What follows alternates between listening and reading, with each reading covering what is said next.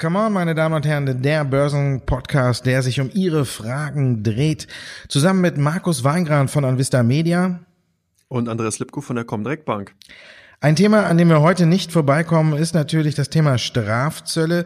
Zu Wochenbeginn ganz schön hochgekocht. Erhebt die USA Strafzölle auf EU-PKWs, ja oder nein? Das Handelsministerium hat den wahnwitzigen Vorschlag wohl abgegeben, dass EU-PKWs die nationale Sicherheit gefährden.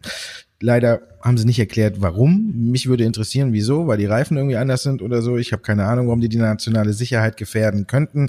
Jedenfalls vorgeschobener Grund, um die Möglichkeit von äh, Strafzöllen äh, zu öffnen. Denkst du, dass Trump jetzt, er hat 90 Tage Zeit, sobald das offiziell ist, tatsächlich Strafzölle erheben wird?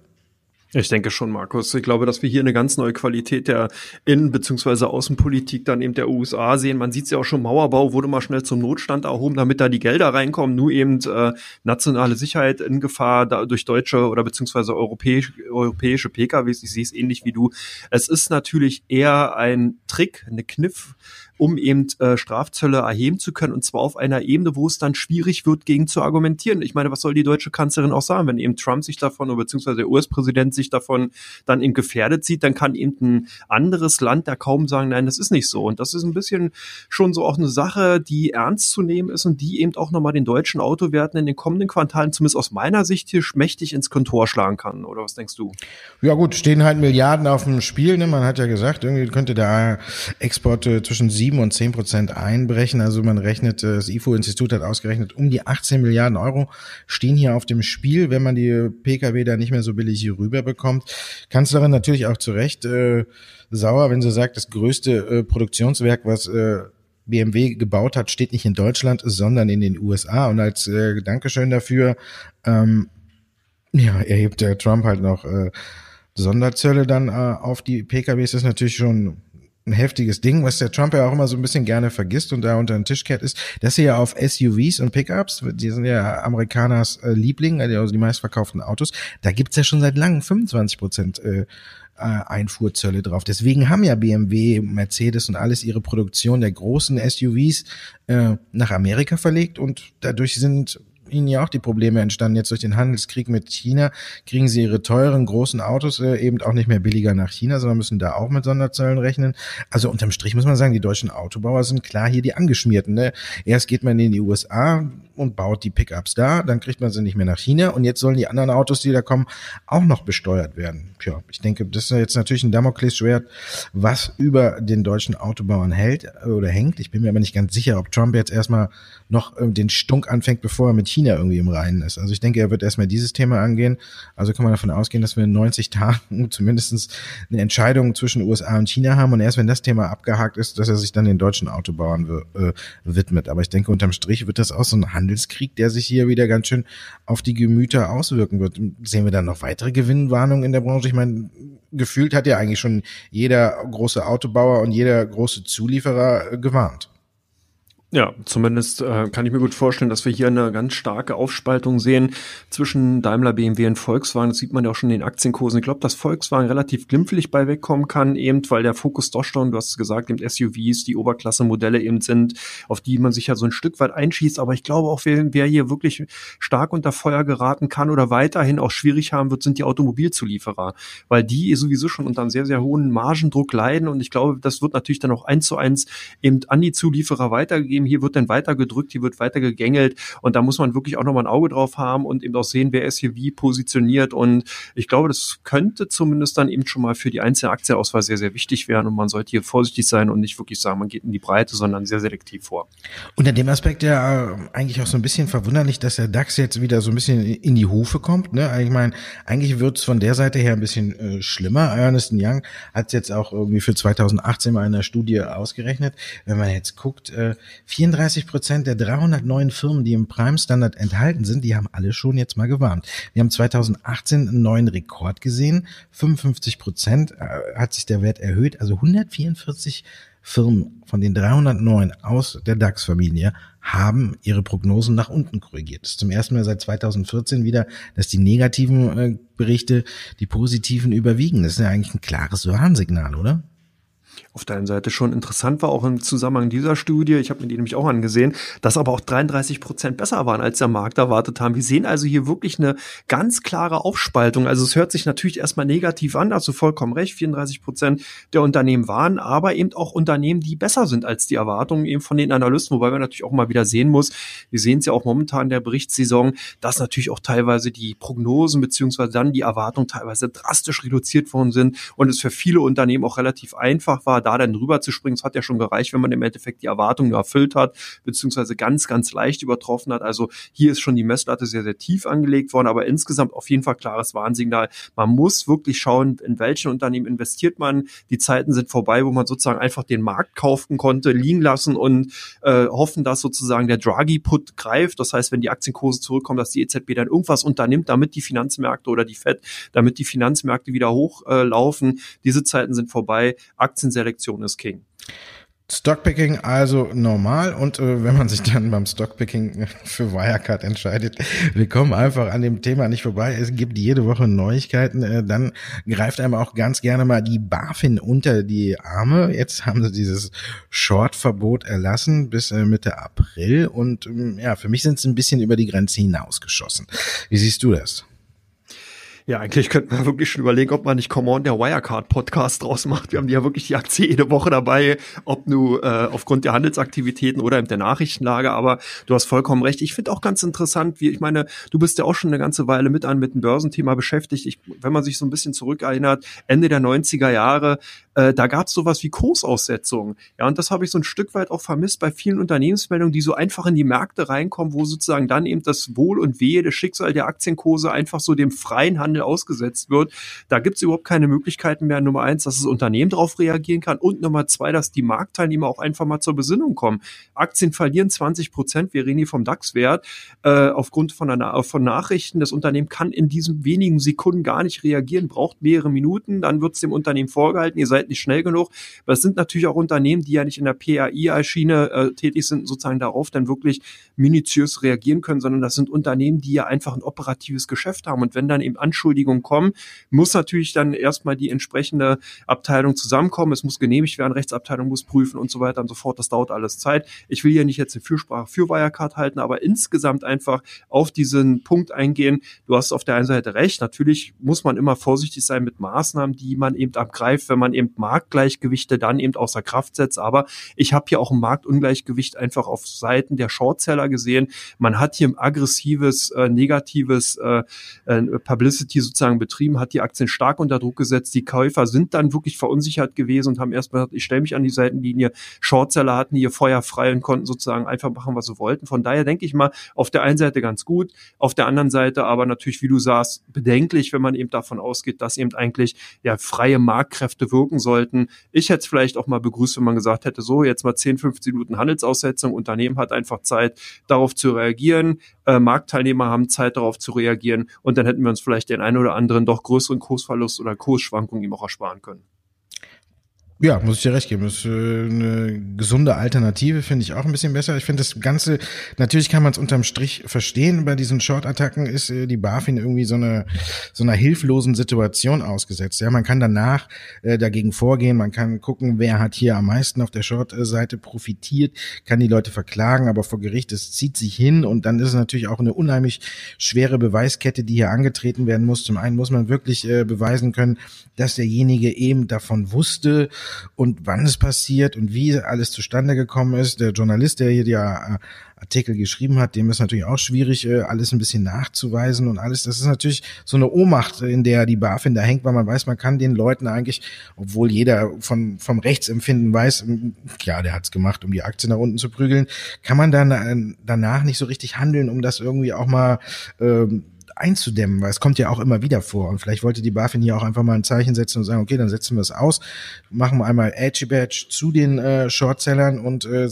werden das vielleicht auch in Zukunft machen, damit das so ein bisschen äh, eingedämmt wird. Auf der anderen Seite finde ich es ein bisschen unglücklich eben, dass sie es gemacht haben, bevor man zumindest mal abschließend geklärt hat, ob Wirecard nicht hier auch vielleicht tatsächlich seine Ad-Hoc-Pflichten verletzt hat. Du hast schon richtig gesagt, das Unternehmen hatte kurze Zeit äh, zu reagieren. Auf der anderen Seite muss man aber auch sagen, wir reden hier vom Konzern, der in den DAX aufgestiegen ist und da muss man wirklich sagen, Wirecard der Vorstand, der wird schon wissen, dass ein Unternehmen A geeignet ist für eben solche Short-Attacken, war ja auch nicht die erste. Und B, dass solche Ermittlungen in Singapur, ganz unabhängig davon, ob wirklich was dahinter steckt oder nicht, auf jeden Fall kursbelastend sind, wenn sie ans Tageslicht kommen. Und da muss man halt gucken, ob Wirecard nicht auch hier vielleicht selber ein bisschen unklug gehandelt hat, indem man gesagt hat, nee, wir machen das einfach selber. Wir wir ermitteln da, wir denken, es kommt nichts bei raus, aber wir veröffentlichen das selber. Damit werden zumindestens mal diese ganzen Spekulationen über Geldwäsche oder Bilanzfälschung oder sowas, da hätte der, hätte die Financial Times gar nicht drüber spekulieren können, wenn auch Wirecard hier ein bisschen äh, schlauer vorgegangen wäre, unterm Strich, sage ich jetzt mal, bevor die BaFin nicht geklärt hat, ob das wirklich der Fall ist oder ob da jetzt äh, vielleicht auch noch Klagen gegen Wirecard kommen, weil das eben verletzt ist oder sie eine Strafe kriegen, dann direkt mit so einer drastischen Maßnahme in den Markt zu gehen, finde ich dann ein bisschen übertrieben. Also muss ich mir ja jetzt ganz klar deiner Meinung anschließen, würde sagen, so eine kurze Aussetzung mal von 20, 30 Minuten vom Kurs und dann darauf hinweisen, damit die Anleger auch mal gucken können, äh, was fundamental dahinter steht, damit vielleicht auch äh, die Experten darauf reagieren können und sagen, da ist nichts dran, äh, wäre vielleicht in dem Fall wirklich die bessere Variante gewesen. Jetzt haben wir das Shortseller-Verbot. Wirecard ist natürlich darauf gestiegen. Die letzten beiden Tage nehmen die Anleger jetzt wieder die satten Gewinne, die es dadurch gab, mit. Ist für dich jetzt das Thema abgehakt? Ist da jetzt wirklich Ruhe eingekehrt? Ja, schwer zu sagen. Ich meine, ich traue mich schon gar nicht mehr zu sagen, dass wir die Wirecard vielleicht in den nächsten Wochen nicht mehr haben. Immer wenn wir was gesagt haben, kamen sie dann. Von daher kann es sogar sein, dass wir jetzt in den nächsten Stunden da wieder Nachricht bekommen. Keine Ahnung. Ich glaube, Prognosen kann man da nicht machen. Es wäre auf jeden Fall wünschenswert, wenn hier Klarheit für äh, endlich in die Situation, in die Causa reinkommt, damit eben auch wirklich alle Aktionäre oder potenzielle Aktionäre dann eben auch wissen, woran sie sind. Ich sehe es ähnlich wie du. Schwierige Situation. Prognosen sind fast nicht möglich. Ja, also die einzigen, die es eigentlich letztendlich beenden können, ist eben Wirecard selbst. Wenn sie endlich endlich dieses Gutachten auf den Tisch legen und sagen, okay, hier war wirklich nichts dran und ich denke, dann kehrt auch wieder das Vertrauen der Anleger zurück. Es kommen natürlich ja alle, die alle über den Short Squeeze, aber ich denke, das Thema ist auch durch und ja, so ein bisschen Ruhe könnte einkehren, aber ganz vom, Thema, ganz vom Tisch wird das Thema die nächsten Wochen immer noch nicht sein. Aber wir haben jetzt noch Zuschauerfragen, die drehen sich nicht um Wirecard, da kommen wir jetzt zu. Erste Frage für heute, Andreas, geht natürlich an dich. Du als Bitcoin-Spezialist, wenn man ein bisschen auf die Preisentwicklung guckt, geht's wieder bergauf von 3000 Richtung 4000. Die 4000 ist wieder in Reichweite. Geht's jetzt wieder bergauf? Kann man davon sprechen, äh, Bitcoin erlebt ein Comeback? Ja, vielleicht kann man so sagen, Kryptowährungen an sich scheinen ja so ein bisschen eine kleine Renaissance zu erleben. Man hat ja hier doch sehr ein starkes Bashing eben auch von den etablierten Finanzinstituten erlebt. Aber jetzt kommt die eine oder andere Bank und sagt, hey, wir finden das Thema ganz spannend. Wir haben hier einen eigenen Coin, wir haben hier eine eigene Methodik entwickelt, um eben die Bitcoin beziehungsweise die Blockchain-Technologie, Bitcoin nicht Blockchain-Technologie äh, äh, involvieren oder integrieren zu können. Und daher kommt so denn auch wieder das Interesse in Richtung Bitcoin, dass man eben hier äh, eben sich dafür wieder interessiert und eben auch wieder die Käufer an dem Horizont Horizont erscheinen. Ich denke, dass wir so die alten Kursrallies hier nicht mehr sehen werden. Dazu ist einfach die Euphorie weg. Ja, das, die Thematik ist zwar weiterhin da, aber es wird jetzt doch einige Monate brauchen, um eben wieder neu äh, Schwung reinzukriegen. Aber die 4000 Dollar sollten in Reichweite sein. Aber ob wir dann nochmal Richtung 20.000 Dollar in diesem Jahr gehen, das würde ich jetzt nicht mehr unterschreiben. Ich denke, wir werden eher eine Seitwärtsbewegung sehen und die eine weitere Etablierung der Blockchain-Technologie in vielen Branchen, in vielen Bereichen. Vielleicht gibt es ja auch bald einen neuen Coin, der dann interessant sein wird. Aber Bitcoin auf jeden Fall weiter auf dem Weg in, 4000, in Richtung 4000 Dollar. In Richtung 4000 Dollar, hoffentlich, weiß ich nicht, aber Apple äh, ist ja auch sehr, sehr gut performt nach den letzten Zahlen, aber Warren Buffett hat äh, jetzt äh, seinen Anteil reduziert, hat wahrscheinlich so die Kursgewinne oder die jetzt eben erfolgt sind, genutzt, um den Bestand abzubauen. Sollte man ihm folgen, Markus? Was glaubst du? Ja, ich würde Apple noch ein bisschen Zeit geben. Also die sind ja ein bisschen unter Druck geraten zuletzt und äh, Warren Buffett hat es halt äh, mal anders gemacht. Normalerweise muss man ja sagen, äh, der Star-Investor ist ja für solche Gelegenheiten eigentlich mal prädestiniert, nachdem es nach den Zahlen und besonders nach dem Ausblick und der Gewinnwarnung, die wir Anfang äh, Januar gesehen haben, ähm, ist ja eigentlich Warren Buffett dafür prädestiniert, dass er normalerweise, wenn er von der Aktie überzeugt ist, solche Gelegenheiten eigentlich ausnutzt. Das kennen wir ja von ihm, das hat er bei Apple auch schon mal davor gemacht. Diesmal hat er es nicht gemacht, sondern hat abgebaut. Also das ist für mich schon so ein kleines auch Warnsignal, dass vielleicht Warren Buffett so ein bisschen den Glauben an Apple verloren hat. Das ist natürlich immer noch die stärkste Position im äh, Depot von Berkshire Hathaway Apple, also hier mit Abstand der wertvollste wert oder die wertvollste Aktie oder wertvollste Position und trotzdem ist es für mich so ein kleines Warnsignal. Ich habe so das Gefühl, Apple ist gerade dabei, sich ein bisschen äh, neu auszurichten. Klar, man will diese Abhängigkeit vom Flaggschiff, vom iPhone verringern. Der Servicebereich läuft gut und jetzt gab es natürlich einige Spekulationen in der Vergangenheit. Es gibt äh, dieses äh, Anführungszeichen, muss man es ja Netflix für News nennen. Also man soll irgendwie neun Dollar oder zehn Dollar zahlen und kriegt dann Zugang zu allen möglichen Artikeln von Tageszeitungen. Bewertungen. Also das ist halt der Hintergrund. Dann äh, gab es auch die Gerüchte, dass äh, Apple bereits im März mit einem eigenen Streaming-Dienst äh, auf den Markt geht. Also man hat hier schon Verhandlungen geführt und äh, zumindest in dem März ankündigt und dann wahrscheinlich Richtung April, Mai damit startet. Da sollen auch äh, Kooperationspartner dabei sein, einige andere, außer, das war großartig betont, außer eben Netflix. Also Apple versucht sich neu auszurichten. Man kennt die Problematik. Jetzt habe ich auch gelesen, äh, neue Spekulationen rund um das iPhone, was im September wieder kommen soll. Es soll eine dritte Kamera bekommen. Und das hat mich jetzt überhaupt nicht vom Hocker gehauen. Was mich noch ein bisschen mehr stutzig gemacht hat, ist, dass Apple bei dem Konzept bleiben soll, dass man eben zwei teure Modelle auf den Markt bringt und ein billigeres mit einem anderen Display hinterher schiebt. Hat ja jetzt im letzten Mal nicht geklappt. Jetzt frage ich mich, warum sie daran festhalten, obwohl sie ja angeblich festgestellt, also eindrucksvoll festgestellt haben, dass es eben nicht funktioniert. Also da hätte ich mir jetzt schon gewünscht, dass man da andere Wege geht, dass man vielleicht sagt, okay, wir bleiben bei den beiden Modellen, machen die aber wieder ein bisschen billiger, dass man vielleicht guckt, dass man wieder mehr verkauft, weil es billiger wird und dann unterm Strich trotzdem mehr Umsatz hat. Also für mich alles noch nicht so ganz überzeugend. Jetzt muss man mal gucken, ob tatsächlich äh, im März jetzt äh, der Streaming-Kanal kommt oder ob das auch wieder nur eine wilde Spekulation war. Trotzdem wäre ich aktuell ein bisschen vorsichtig. Ich glaube, Apple erholt sich in ganz kleinen Schritten, aber äh, Rückschlagspotenzial ist äh, durchaus gegeben. Dann haben wir natürlich eine Frage zu Mutter und Tochter, nämlich der Fresenius-Konzern. Wie ordnen Sie das Zahlenwerk ein? Wie hat es dir gefallen, Andreas? Ja, zumindest war ich schon mal froh, dass wir hier nicht eine neue Gewinnwarnung gesehen haben, beziehungsweise hier eine Prognosesenkung, sondern im Endeffekt Bestätigung von denen, was der Markt ja schon kannte. Interessant ist, dass Fresenius hier die Dividende angehoben hat, beziehungsweise anheben will. Das ist ja noch vorbehaltlich der Zustimmung auf der kommenden Hauptversammlung und dass die Tochter Fresenius Medical Care eigene Aktien zurückkaufen will. Das ist so ein bisschen ein Statement auch dahingehend, dass man eben der Meinung ist als Management, die Aktien sind zu günstig. Eine Milliarde soll in die Hand genommen werden, um in den nächsten Jahren eben dann Aktien zu kaufen von dem Unternehmen. Ganz interessant. Ich denke, man kann damit leben. Die Aktien haben ja auch schon sehr, sehr gut performt in diesem Jahr. Ich glaube, dass es eben wieder so ein bisschen auch eine Rückkehr ist zu diesem soliden äh, Basisinvestment, eben was ja Fresenius eigentlich auch immer war im DAX. Man konnte hier sehr, sehr gut eben kalkulieren, wie äh, der Cashflow ist. Die das war das Analysten Lieblings. Man hat eine sehr, sehr gute Dividendenpolitik gefahren. 26 Jahre lang in Folge hat Fresenius die, die Dividende angehoben. Von daher, ich bin ganz zufrieden mit den Zahlen, die wir da gesehen haben, auch wenn sie nicht wirklich hoch sind. Man muss eben sehen, dass eben Anlagen in Fresenius und solche Aktien, das sind eben keine Trading-Instrumente, das sind eben wirklich Anlagen, die gehen über mehrere Jahre und von daher ist es, denke ich mal, ganz solide. Aber Gold. Gut, ich muss kurz einhaken. Böse Zungen behaupten ja. ja immer, ne, wenn man anfängt, Aktien zurückzukaufen, dann weiß man nicht, wohin mit seinem Geld. Genau, aber im Endeffekt ist es auch ein Statement dahingehend, dass man eben sagt, naja, wenn man eben eine höhere Rendite durch das eigene Aktieninvestment beziehungsweise durch das operative Geschäft dann eben auch bekommt, dann ist es ja auch gar nicht verkehrt. Wir haben ja auch schon exzessive Zukäufe teilweise gesehen, nicht bei Fresenius Medical Care, aber bei anderen Unternehmen und die sind dann in den Unternehmen auch auf die Füße gefallen, weil man hier einfach zu stark und zu expansiv vorangegangen ist. Man musste dann Abschreibung tätigen, kauft man eben eine Aktien zurück, weiß man eben im Endeffekt auch, was man dann kauft, weil man kennt ja das eigene operative Geschäft besten oder hoffentlich bestenfalls. Und demzufolge ist das eigentlich gar nicht so schlecht. Okay. Gold. Äh, momentan auf einen 10 Monats hoch und zumindest beziehungsweise in Richtung 10 Monats hoch, 1350 in Angriff genommen. Was glaubst du, wie geht's weiter?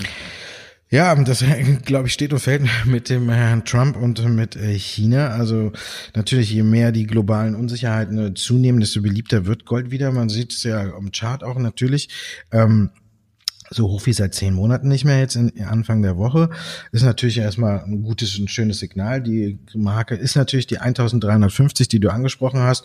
Da ist Gold ja seit 2013 äh, nicht mehr so drüber gekommen und ist natürlich ein starkes Signal, wenn die jetzt da drüber gehen. Das wäre charttechnisch klar ein neues Kaufsignal und dann könnte es auch wirklich Richtung 1400, 1600 gehen, wenn man jetzt mal ein bisschen in die Trickkiste guckt, wenn man sich den langfristigen Chart aufruft, dann sehen wir ja 2011, zwischen 2011 und 2013 lagen wir ja schon mal deutlich über 1800.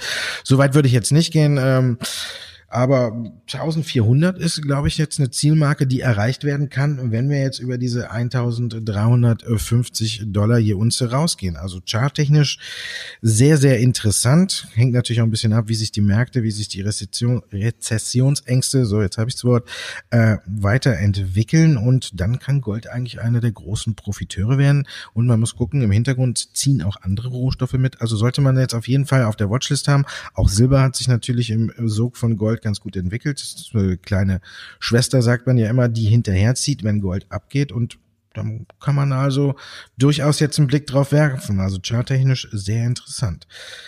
Zum Schluss haben wir noch die Zahlen von Heidelberg Zement, also Betongold. Unser Abschluss heute. Zahlen besser als erwartet. Lässt das für die Zukunft hoffen? Ja, zumindest Heidelberg Zement ist ja so ein bisschen vorlaufend weil in der Baubranche. Man braucht ja sozusagen, um eben Häuser oder Immobilien kaufen zu können, Zement. Zement eben kommt dann von Heidelberger Zement, beziehungsweise alles, was eben mit Baustoffen zu tun hat. Demzufolge war es eben auch klar, dass natürlich die Aktien von Heidelberger Zement so ein bisschen den, den, den Boom in der Immobilienbranche vorausgelaufen ist. Jetzt haben wir eben in den letzten Monaten eine sehr starke Konsolidierung gesehen, eine starke Rückkehr der Aktienkurse Richtung eben Kurs Süden. Jetzt hat sich ein schöner Boden ausgebildet. Also von daher, ich finde das Unternehmen ganz interessant. Auch wenn die Zahlen Zahlen jetzt zwar nicht wirklich sehr, sehr gut waren, aber eben besser als man oder beziehungsweise nicht so schlecht wie der Markt erwartet hatte. Ich denke, dass auch Heidelberger Zement hier in Zukunft eigentlich eine ganz äh, gute Ausgangsposition hat. Man kann eben nach der Konsolidierung, die ja auch im Immobiliensektor eigentlich immer notwendig war, wenn man sich hier teilweise die Preise in den Metropolen anguckt, Frankfurt, Düsseldorf, Köln, Berlin, Hamburg, das sind ja Wahnsinn, was da teilweise aufgerufen wird, aber es wird eben auch weitergehen und das ist auch interessant für eine Heidelberger Zement, weil die eben im Endeffekt davon profitieren können und demzufolge dann auch die Aktionäre zukünftig. Das die Zuschauer fragen, dann gucken wir jetzt noch kurz auf die meistgehandelsten Aktien bei der Comdirect und auf die meistgesuchtesten Werte bei der Seite von OnVista. Volkswagen, Andreas, ist bei euch äh, gut oder wird bei euch viel gehandelt? Wird jetzt wegen der drohenden Zölle verkauft oder wird eine Chance gewittert? Ja, ganz interessant. Eigentlich am Anfang hatten wir, also wir haben ja sehr, sehr hohe Handelsaktivitäten in den letzten Tagen gesehen. Natürlich am Anfang erstmal Verkaufsdruck der Woche. Hier ist natürlich, sind die Nachrichten reingekommen, Strafzölle auf deutsche Autos. Aber dann ist so ein bisschen in den letzten Tagen doch Kaufneigung entstanden und die Aktionäre, beziehungsweise dann eben viele Trader scheinen äh, auf die Aktien von Volkswagen eben aufgesprungen zu sein und haben die dann gekauft. Also eine ganz interessante Entwicklung eigentlich bei den Aktien. Ich denke, könnte auch in den nächsten Wochen weiterhin ganz äh, wie immer mal wieder auf den Top Ten erscheinen. Bei euch war Piano ganz weit vorne ist jetzt Schluss mit dem Gastronomieboom?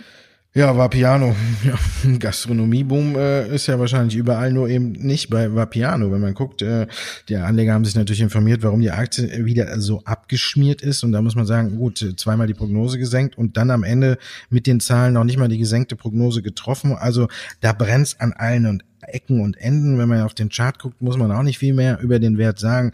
Der Börsengang bislang alles andere als ein Erfolg. Ich glaube, nur mal kurz nach dem Gang an, an die Börse, wo wir schon auch am unteren Ende der Spanne waren, äh, ist die Aktie über den Ausgabepreis gestiegen und seitdem ging es eigentlich nur bergab und jetzt hat das Trauerspiel so ungefähr seinen Höhepunkt erreicht. Jetzt muss man mal gucken.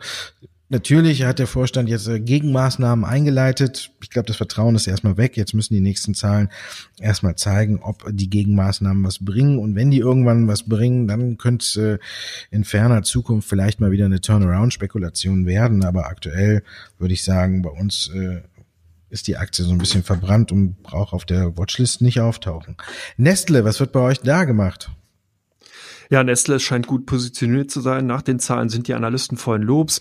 Unsere Kunden scheinen ja auch zugegriffen zu haben, zumindest Nestle eben bei den Top 5 Werten eben äh, äh, heute auf der Liste gewesen für diese Woche. Könnten sie auch weiterhin interessant sein. Ähm, schauen wir mal, aber insgesamt ein solides Schweizer Investment, was natürlich auch so gesehen ja eigentlich ein Basisinvestment ist, ein kaum Trading-Wert. Deutsche Telekom heute mit Zahlen und dadurch auch vielleicht bei euch unter den Top Ten? Ja, natürlich sind nach oben gerutscht. Die Zahlen äh, werden bei uns gesucht, ist ganz klar. Irgendwie ist Telekom nach wie vor äh, die Volksaktie schlechthin. Ich glaube, ich weiß nicht, wie es bei euch ist, aber ich glaube, fast jeder, gefühlt hat fast jeder immer noch irgendwo eine Telekom-Aktie in seinem Depot rumfliegen. Deswegen natürlich Telekom, wenn es Zahlen gibt, bei uns stark gesucht. Ja, was zu den Zahlen geht, gut, man kann sagen, die Prognose, äh, die eigenen Prognosen haben sie geschlagen. Und 40 Prozent kommen von der US-Tochter, die erfolgreich weiterhin unterwegs ist und 40 Prozent ist Umsatzes und alles hier liefert. Also man muss sagen, es hat sich nicht viel geändert seit den letzten Monaten bei der Telekom. Die Fantasie kommt aus den USA, nicht aus dem Konzern hier in Deutschland selber. Man hat einen guten Gewinn gemacht über vier Milliarden, aber mir fehlt so ein bisschen der Kick, dass man irgendwie jetzt mal sagt, wir machen damit was, irgendwas, was auch für Deutschland neue Fantasie bringt. Bislang für mich lebt die Aktie aus der Geschichte in den USA und das ist vielleicht unterm Strich ein bisschen zu wenig. Heute nach den Zahlen äh, die Aktie auch leicht im Minus. Also ja, wer sie hat, wird sie auch behalten. Ich glaube, egal wie die Nachrichtenlage ist, an der Telekom wird nicht so viel gerüttelt. Osram, da hatten wir diese Woche HV und äh, gab einige Vorwürfe an den Vorstand wegen der Gewinnwarnung. Äh, sind die Anleger da ein bisschen dann äh, geflüchtet? Ja, da wurde wahrscheinlich sehr, sehr viel gerüttelt. Osram heute hier mit unter den Top-Werten eben die gehandelt worden sind und auch eher auf der Verkaufsseite. Scharfer Gegenwind auf der AV, du hast vollkommen recht. 26 Prozent der anwesenden Aktionäre haben ja dem Vorstand die Entlastung verweigert. Demzufolge ist ja hier dann doch eben ein Verkaufsargument wahrscheinlich gewesen für einige Kunden von uns und die haben dann eben auch agiert und haben die Aktien verkauft. Bei euch die Warta weit vorne, was ist da los? Ja, Warta hat geglänzt, hat mal wieder neue Rekorde mit den Zahlen geliefert. Da haben sich einige dann äh, die Sache angeguckt, wie, wieso, weshalb, warum, warum die Zahlen so gut waren und Warta dann auch ein bisschen angezogen ist. Also muss man sagen, unterm Strich gab es gute Nachrichten von Warta. Wir hatten ja letzte Woche schon mal das Thema Medizintechnik aufgegriffen. Da ordnen ja viele Warta gar nicht so richtig ein, weil ja mehr als Batteriespezialist gilt, aber eben genau in diesem Bereich auch die kleinen Batterien für Hörgeräte und alles. Hier ist Warta ganz weit vorne, hat man jetzt in den Zahlen auch wieder gesehen die Aktie ist schon gut gelaufen, gehört vielleicht so ein bisschen in die Mitte der Watchlist, kann man ruhig abwarten. Medizintechnik aber weiterhin ein extrem spannendes Thema. Wer da nochmal ein bisschen so nachhören will, der kann sich ja nochmal den letzten Podcast anhören. Da haben wir ja auch nochmal auf das Thema Medizintechnik, sind wir da kurz eingegangen. Das war's für heute. Dankeschön, Andreas, dass du dabei warst. Dank dir, Markus. Spannende Themen, tolle Sendung. Ja, hat mir auch wie immer Spaß gemacht. Ich hoffe, den Zuhörern auch. Und nächste Woche sind wir wieder am Start. フフフフフ。